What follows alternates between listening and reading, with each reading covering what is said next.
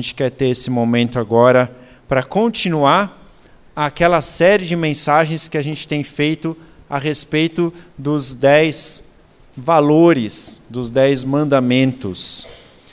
E hoje nós vamos tratar desse que é o oitavo, que fala sobre o valor da verdade, o mandamento para a gente não dar falso testemunho, para a gente não mentir.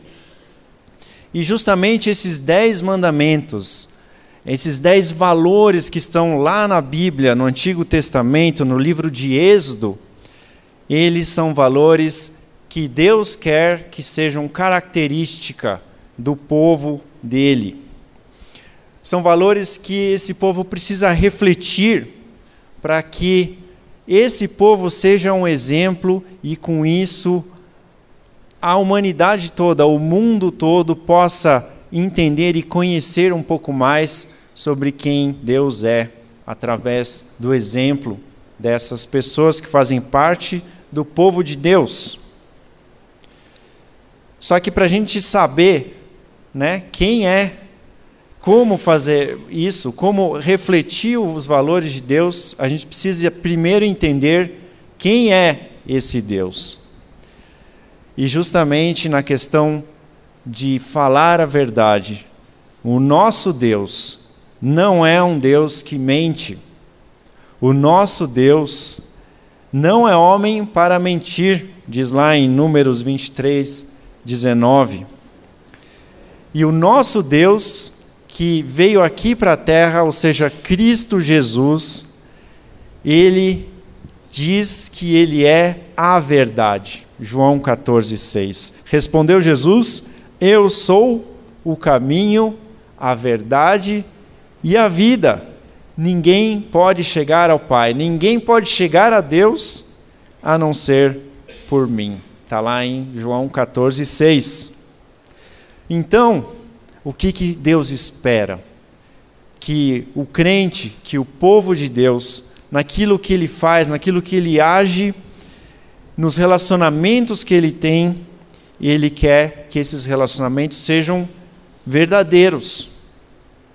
Por isso que lá em Êxodo capítulo 20, o oitavo mandamento é muito direto: não dê falso testemunho contra teu próximo. A ordem aqui é não mentir. Para Deus, aquilo que sai da nossa boca, aquilo que a gente fala, aquilo que a gente testemunha, é muito relevante e importante. As palavras que saem da boca de uma pessoa dizem muito a respeito daquilo que ela acredita, dos valores daquela pessoa. As palavras ditas por uma pessoa refletem, às vezes, o seu caráter, a sua integridade. Por isso que essa questão do problema do falso testemunho e da mentira, ela é tão importante da gente conversar, da gente estudar. Só que esse problema do falso testemunho e da mentira é um problema que já existe há muito tempo. E é um problema que foi relatado lá no começo da Bíblia, lá em Gênesis, no capítulo 3. Lá a gente pode ler a respeito de como o pecado entrou na humanidade e o pecado entrou na humanidade a partir de uma mentira. Em Gênesis capítulo 3, nos versículos 1 a 5, diz assim: Ora, a serpente era o mais astuto de todos os animais selvagens que o Senhor tinha feito. E ela perguntou à mulher: Foi isso mesmo que Deus disse? Não comam de nenhum fruto da árvore do jardim? Respondeu a mulher à serpente: Podemos sim comer do fruto das árvores do jardim, mas Deus disse: Não comam do fruto da árvore que está no meio do jardim, nem toquem nele, do contrário, vocês morrerão. Disse a serpente à mulher: Certamente não morrerão. Deus sabe que no dia em que dele comerem, os seus olhos se abrirão e vocês serão como Deus, conhecedores do bem e do mal. Aqui a gente vê algumas mentiras faladas pela serpente, mas a principal é: certamente vocês não morrerão. De fato, Eva, depois que come a fruta, ela não morre, ela continua viva. Isso significa que a serpente tinha razão? A gente sabe que não. Deus disse que quem comesse o fruto morreria, mas ele não disse que morreria logo em seguida. A morte foi consequência dessa desobediência de Eva, mais para frente, quando Adão também come. Tanto que Deus relata em Gênesis 3,19, ele diz: Pois é, você veio do pó, Adão, e do pó vocês, você voltará. Ou seja, a morte foi sim uma consequência daquele ato, mas ela não aconteceu logo em seguida. Então a mentira que foi dita por essa serpente para Eva era uma mentira em meio a uma verdade. Ou, outra forma da gente dizer, era uma meia-verdade. E essa, infelizmente, é uma característica da serpente, do diabo. Ele fala verdades, mas no meio dessas verdades existem mentiras sutis. Pode ser 90% de verdade, mas tem lá sempre a sua marca, seus 10% de mentira. O que faz mal não são as verdades que o diabo fala, mas as mentiras. Mesmo que tenham a sua proporção aí reduzida de mentira. E qual é o problema? O problema não está na serpente, o problema não está no diabo. O problema é a gente acatar essas meias verdades. E elas têm então uma dose de mentira que é danosa, que é destruidora. Eva acatou aquela meia verdade da serpente, de que aquela fruta era bonita, de que aquela fruta tinha um gosto bom. Adão também experimentou, e o, ca e o casal então passou a ver por causa daquela mentira, passou a ver aquilo que era bom, aquilo que era agradável, passou a ver maldade, aonde só havia inocência. Mais para frente nesse trecho que a gente leu, Adão então percebe que ele está nu e começa a sentir vergonha. Na sequência, então, Deus aparece no jardim e ele então chama Adão. Onde está você, Adão? Adão então responde: Ouvi os teus passos no jardim e fiquei com medo, porque eu percebi que eu estava nu, por isso me escondi. Deus então perguntou: Quem lhe disse que você estava nu? Você comeu do fruto da árvore da qual eu lhe proibi comer? Disse o homem: Foi a mulher que me deste por companheira, que me deu do fruto da árvore e eu comi. O Senhor Deus então perguntou à mulher: O que você fez? Respondeu a mulher: Foi a serpente que me enganou e eu comi. Então, um dos principais efeitos da mentira, nesse trecho agora que eu li da sequência né, de Gênesis 3, é a falta de se assumir a responsabilidade pelos próprios atos. E, infelizmente, essa falta de assumir responsabilidades é um problema muito comum nessa vida moderna que a gente vive hoje em dia. O problema da ausência de responsabilidades, o problema da irresponsabilidade. E tudo começa nos dias de hoje com a relativização da verdade. ou de forma técnica que os filósofos falam, da valorização das metanarrativas. Para a pós-modernidade, que é o tempo que a gente vive hoje, as verdades estão sempre contidas em mitos ou histórias ou novelas ou narrativas. Cada uma tem a sua, cada um tem a sua. Então, verdades não são verdades únicas, não são verdades absolutas, as verdades não vêm de Deus.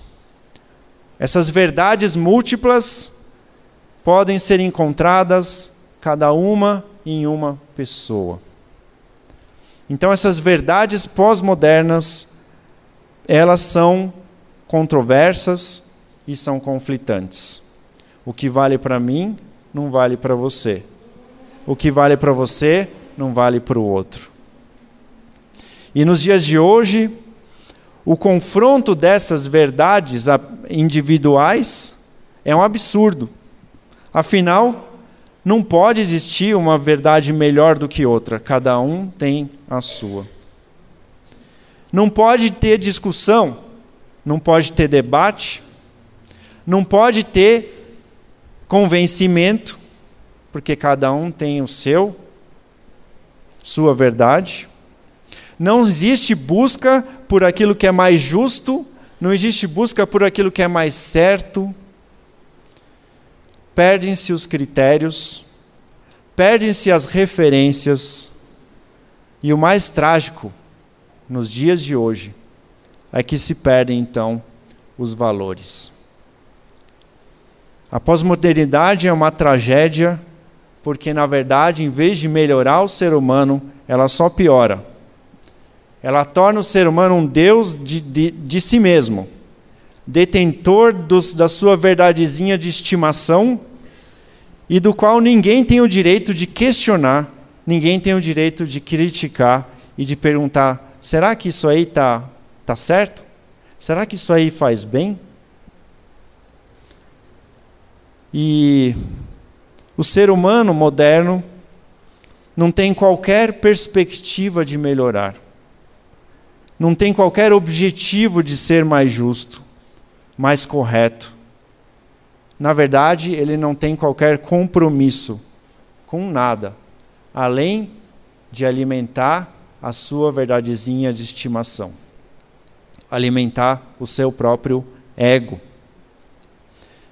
Por isso, os dias de hoje, infelizmente, na modernidade, existe então a promoção de um ser humano que não assume a responsabilidade pelo que faz. E contra isso, e para isso, nós temos Deus, e nós temos os valores bíblicos, e nós temos a Bíblia. Existem também outras iniciativas, pessoas que estudam a, a sociedade, estudam a, a, os nossos tempos, uma dessas pessoas chama uma, uma socióloga que estuda o comportamento humano, chamada Brené Brown. Ela é cristã, anglicana, e ela escreveu um livro chamado Mais Forte do que Nunca. E esse livro fala justamente sobre a necessidade, nos dias de hoje, das pessoas assumirem responsabilidades pelos próprios atos. E esse processo justamente passa por se buscar ter valores e estabelecer valores bem definidos. Por exemplo, um desses valores é: eu não vou mentir. E quando, por algum motivo, esse valor, por exemplo, do eu não vou mentir, é transgredido pela pessoa que está buscando se responsabilizar pelo que faz, então ela transgride aquilo, ela vai sentir o quê? Vai sentir culpa pelo que fez de errado. E aí, diante dessa culpa, a pessoa tem duas opções: encontrar um culpado por aquilo que ela fez de errado, igual Adão fez, né? a serpente, a mulher que o senhor me deu, que me deu a fruta. Aí a mulher fala: Não, foi a serpente, né? Então é a primeira reação do ser humano quando não quer se responsabilizar é passar a responsabilidade para o outro. E a segunda alternativa para o sentimento de culpa qual que é? Assumir a responsabilidade pelo que se fez. E essa autora então escreve assim no livro: a responsabilização costuma ser motivada por nosso desejo de viver em harmonia com os nossos próprios valores. Trata-se de levar a nós mesmos a assumir a responsabilidade por atos específicos e por suas consequências. Utilizar acusações, por outro lado, é apenas uma forma rápida e generalizada de descarregar raiva, medo, vergonha, desconforto, e achamos que nos sentimos melhor depois, de apontar o dedo para alguém. Mas o que acontece é que nada muda. O efeito acaba sendo o oposto, pois agir dessa forma destrói com relacionamentos é um comportamento tóxico, além de ser uma reação automática para muitas pessoas.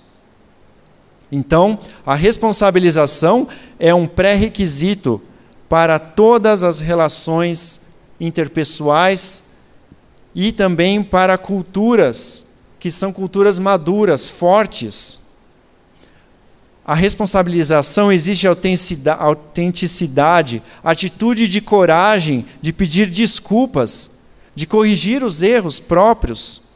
De lidar, lidar com responsabilidade é um processo árduo, um processo demorado, que também requer mostrar que se é vulnerável. Temos que reconhecer os nossos sentimentos conciliar os nossos comportamentos e escolhas com nossos valores. E esse é um processo difícil.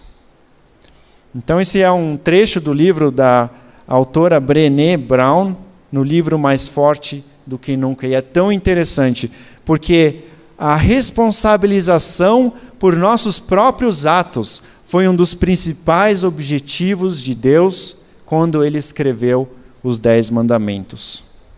Então a pergunta que a gente faz: por quê? Por que Deus deu os dez mandamentos?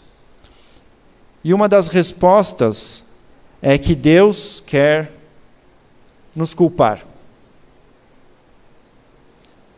Pesado, né? Deus é mau? Não. Ele quer nos culpar com um bom objetivo. Ele nos ama. E essa culpa, esse sentimento de culpa promovida por Deus, quando Ele diz o que o homem não pode fazer, é para que a gente aprenda a nos responsabilizar por nossos próprios erros. Para que a gente aprenda a conciliar os nossos valores com as nossas atitudes aquilo que a gente acredita com aquilo que a gente faz. A gente tem falado muito sobre isso na nossa escola dominical. Hoje, por exemplo, a gente falou da fé e das obras, e como as obras, como as nossas atitudes, como aquilo que a gente faz é extremamente importante e como a gente precisa conciliar a fé com as obras. Foi uma tema de aula que hoje o Cláudio nos deu e tem tudo a ver com aquilo que a gente está estudando hoje a respeito do valor da verdade. Então a culpa serve para a gente ir até Deus. Ir até Deus para se perguntar: Deus, como você quer que eu atue? Como é que você quer que eu haja? O que você quer que eu faça numa situação dessa? Deus, se não tiver certo o que eu estou fazendo, me ajuda a mudar de atitude.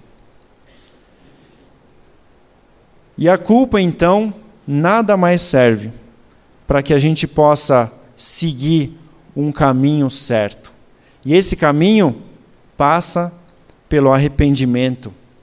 O arrependimento para mudança de atitude, mudança de conduta, para que a gente possa ter uma harmonia entre aquilo que a gente crê e aquilo que a gente vive. E o resultado final disso é crescimento, amadurecimento, a gente se torna mais autêntico, a gente se torna mais corajoso, a gente encontra a verdadeira paz.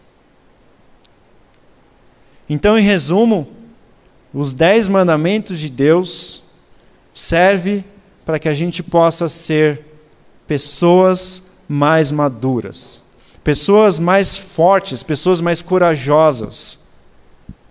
Deus nos ama e Ele quer nos ver cada vez melhores, cada vez mais parecidos com Jesus.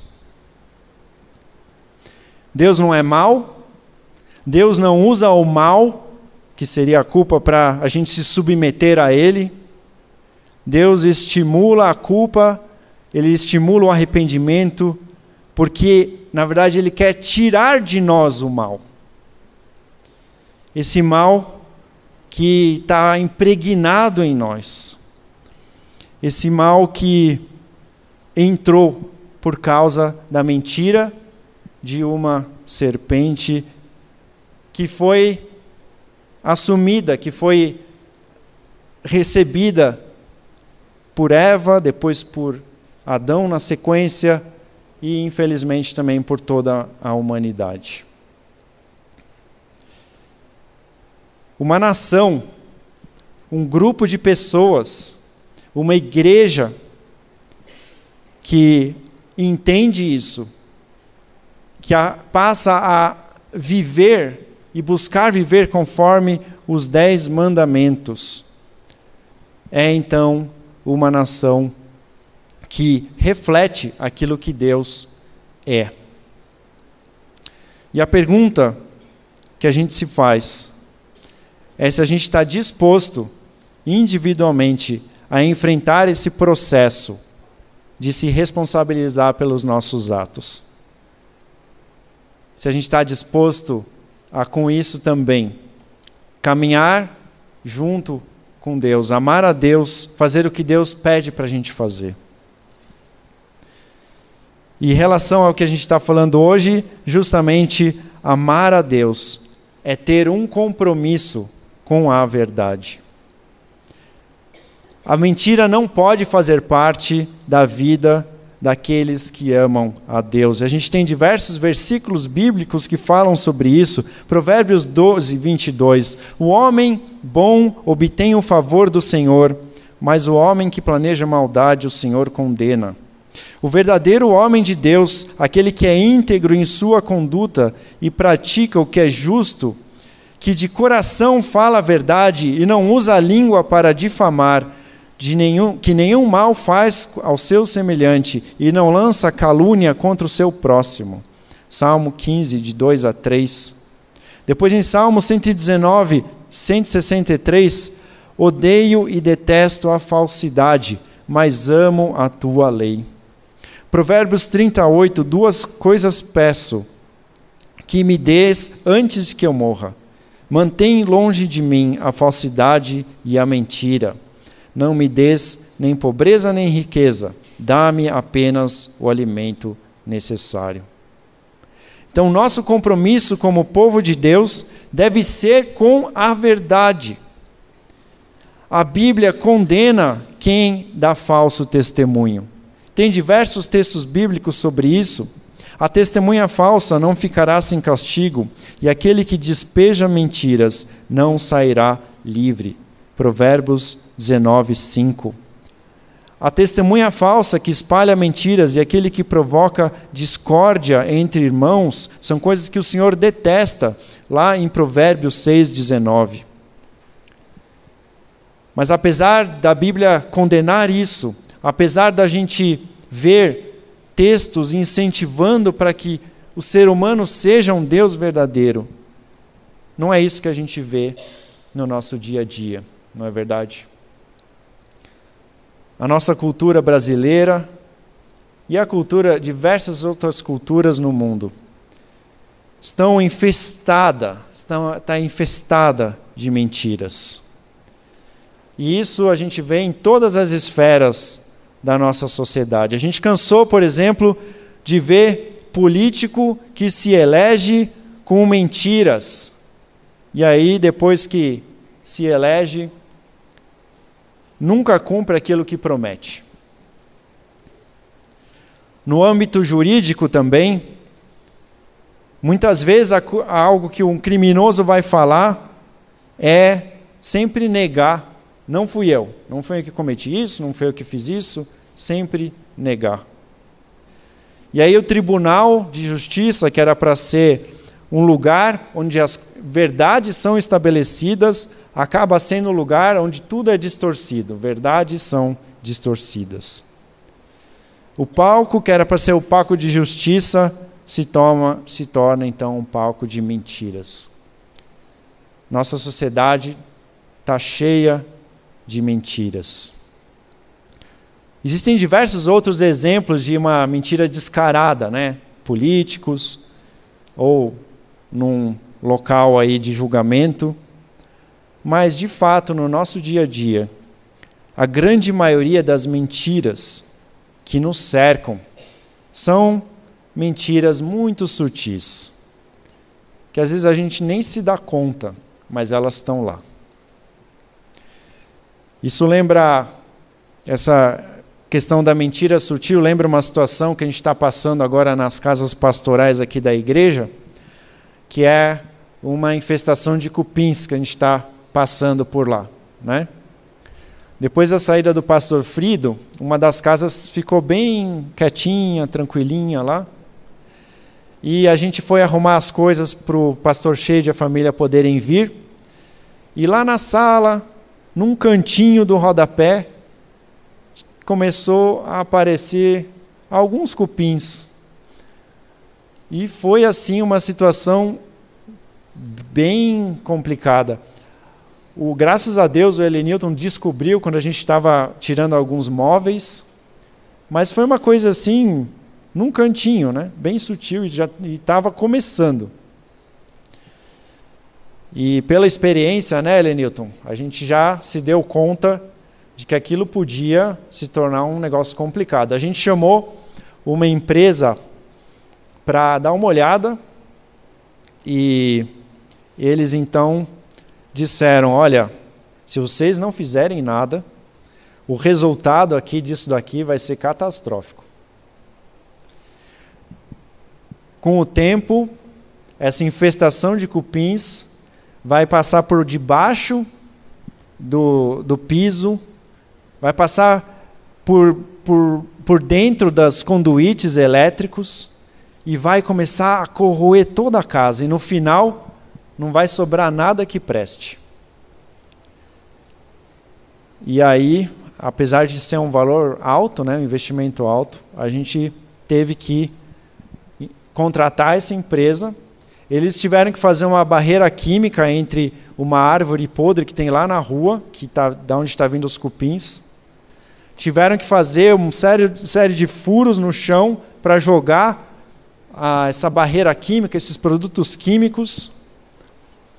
E mesmo assim, os cupins continuam e a batalha continua, não é não?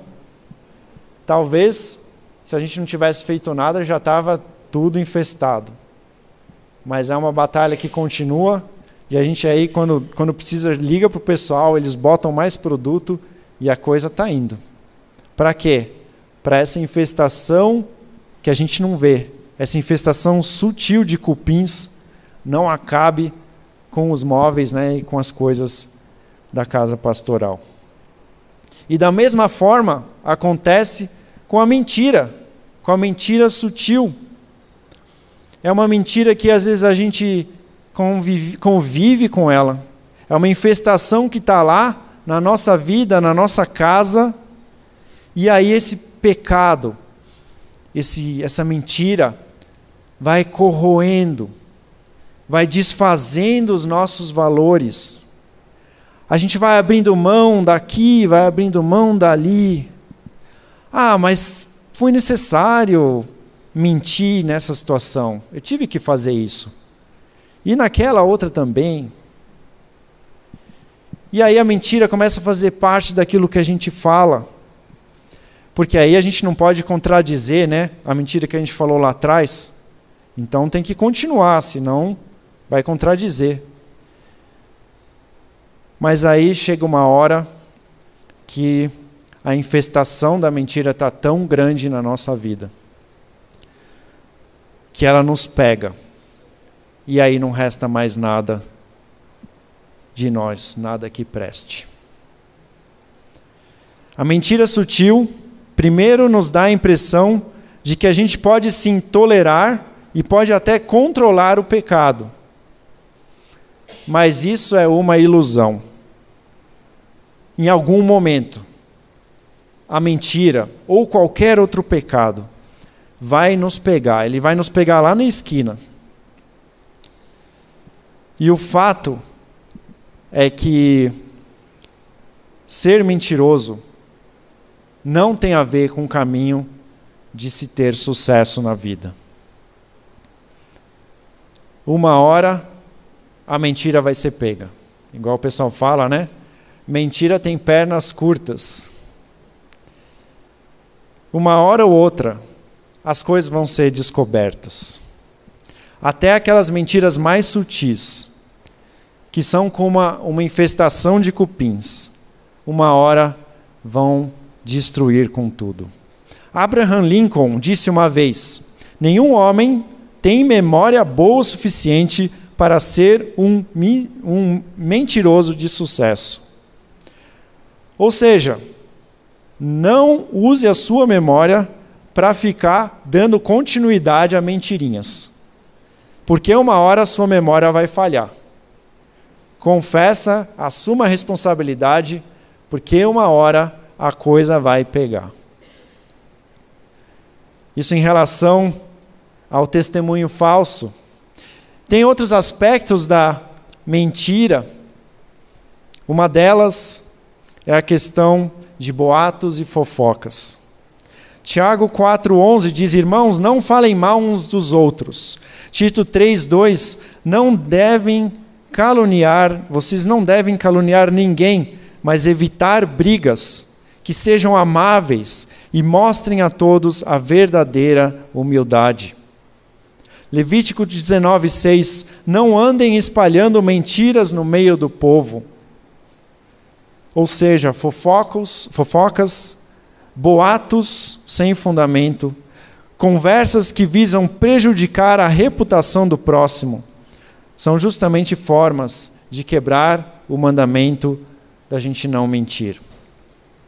Fofocas e boatos são informações a respeito de outras pessoas que têm dentro de si contidas distorções daquilo que de fato aconteceu. Normalmente acontece por causa de um desentendimento e tem como objetivo atrair a opinião da pessoa que ouve o boato para o lado de quem está espalhando aquele boato. E às vezes, esse boato, essa fofoca, ela é tão sutil que quem está dando essa fofoca, quem está falando isso, nem se dá conta do que está fazendo. Às vezes ela é tão sutil quanto: Ah, posso compartilhar um motivo de oração com você? Mas, com o tempo, infelizmente, a intenção acaba ficando clara. Tem objetivo de causar polarização num grupo. Ah, é tal pessoa contra, contra tal pessoa. É tal grupinho contra tal grupinho. E queridos, a língua não pode ser usada para promover a divisão entre nós, mas deve ser usada sim para promover a reconciliação. O segundo aspecto da fofoca e de boatos é um negócio aí que tomou e tem tomado cada vez mais proporção, que são as fake news. Normalmente essas, essas notícias têm a intenção sutil de manchar a, a reputação de uma figura pública ou de uma instituição, de uma pessoa ou de uma instituição. E aí, com isso, com essa notícia, aquela pessoa que está lendo, leitor, passa a ter uma tendência de se revoltar, de se indignar com aquilo. E esse sentimento de revolta, de indignação, é como um veneno. Ele cria no nosso cérebro um estado emocional que é parecido com o estado de um vício. E existem então empresas, donas de mídias, que descobriram isso. E elas ganham dinheiro com essa manipulação de notícias para que os seus leitores queiram cada vez mais se encher com essas notícias, para que eles aí possam manter esse essa prática, esse hábito, né, de ficar nesse estado emocional de revolta e com isso querer cada vez mais. Chega ao ponto dos leitores dessas notícias nem mais se importarem se o fato é verdadeiro ou não. O objetivo é querer ficar indignado e revoltado. Por isso, irmãos e irmãs, vamos tomar cuidado para a gente não ser vítima, para a gente não criar esse hábito de querer ficar lendo, escutando notícias que vão nos revoltar e vão nos fazer difamar, vamos, vamos fazer ficar falando mal, sem parar, de coisas que estão à nossa volta. Não vamos alimentar nossa alma com revolta e indignação. Vamos alimentar nossa alma, sim, com mensagens de paz e alegria. Então, se você está lendo seu celular, Abre o aplicativo da Bíblia. Lê mensagens que são boas, lê mensagens que são positivas. Se você está na televisão, olhando aqueles canais, aquelas notícias todas, desliga a televisão, abre a palavra de Deus, lê, liga um louvor né, no celular, bota lá músicas que vão trazer é, vão ministrar na nossa vida, no lugar de trazer destruição. O terceiro aspecto da mentira é justamente a questão do xingamento. Jesus é muito claro em Mateus 5, 22. Eu, porém, lhes digo que basta irar-se contra alguém para se estar sujeito ao julgamento. Quem xingar alguém de estúpido corre o risco de ser levado ao tribunal. Quem chamar alguém de louco corre o risco de ir para o inferno de fogo. Mateus 5, 22. O xingamento nada mais é do que um, uma fofoca descarada, talvez, com uma intenção ruim de denegrir a imagem da outra pessoa. E quem faz isso, de acordo com o texto bíblico, corre um sério risco. Por isso a gente tem que tomar muito cuidado com aquele argumento, né? com aquela desculpa. Ah, mas eu falei isso no calor do momento. Isso nada mais é do que uma atitude irresponsável. A gente precisa assumir o que a gente fala, independente da circunstância. Mesmo que essa circunstância seja uma partida de futebol. Mesmo que essa circunstância seja uma fechada no trânsito. E a verdade é que quantas brigas de trânsito acabam em desastre, não é verdade? Isso por causa de um simples é, xingamento. Queridos, não é isso que Deus pensou. A gente falou aqui desses aspectos da mentira, mas Deus pensa para nós, para que a gente feche com a verdade, para que a gente tenha um amor regado de verdade. E a maneira da gente evidenciar de que a gente anda com Deus, de que a gente vive com Deus, é se alegrar com tudo aquilo que é verdadeiro. Na carta aos Coríntios, Paulo nos fala: não se alegrem com a injustiça, mas regozijem-se com a verdade. O amor, o amor não se alegra com a justiça, mas se regozija com a verdade. 1 Coríntios 13, 6. Então, quem ama a Deus, quem ama seu próximo como a si mesmo, deve ter a satisfação e alegria de falar a verdade, mesmo que isso seja muito difícil e complicado. E a gente deve falar a verdade porque a gente é parte da igreja de Cristo, do corpo de Cristo. Então, mentir para o próximo também é mentir para nós mesmos, porque a gente faz parte do mesmo corpo. Falar a verdade é ir em direção ao próximo. É criar um ambiente de confiança para com o próximo. Efésios 4:25 diz: "Por isso, deixando a mentira, cada um fale a verdade com o seu próximo, porque todos somos membros uns dos outros." temos a responsabilidade de pensar muito bem na hora que a gente escolhe aquilo que a gente vai falar. Temos que agir e falar sem sutilezas mentirosas, mas temos que buscar o objetivo de transmitir a verdade e a graça de Deus para as pessoas.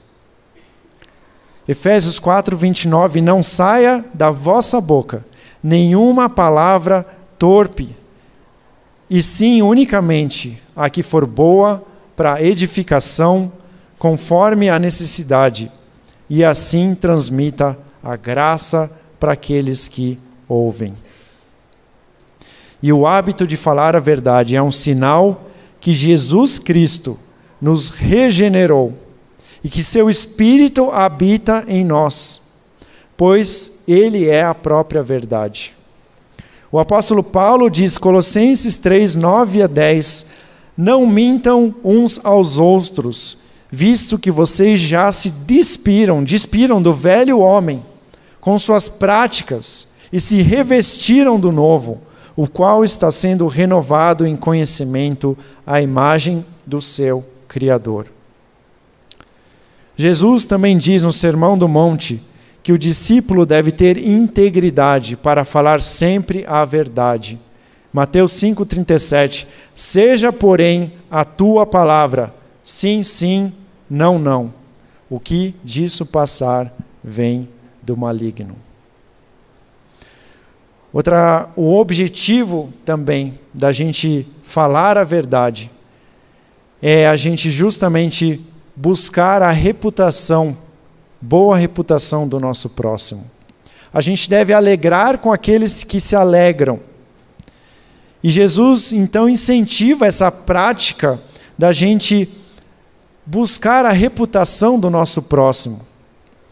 Se teu irmão pecar contra ti, vá arguí-lo, vai falar com ele sozinho.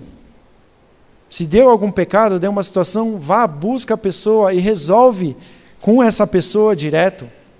Não siga o caminho da fofoca, não siga o caminho da criação de polarização.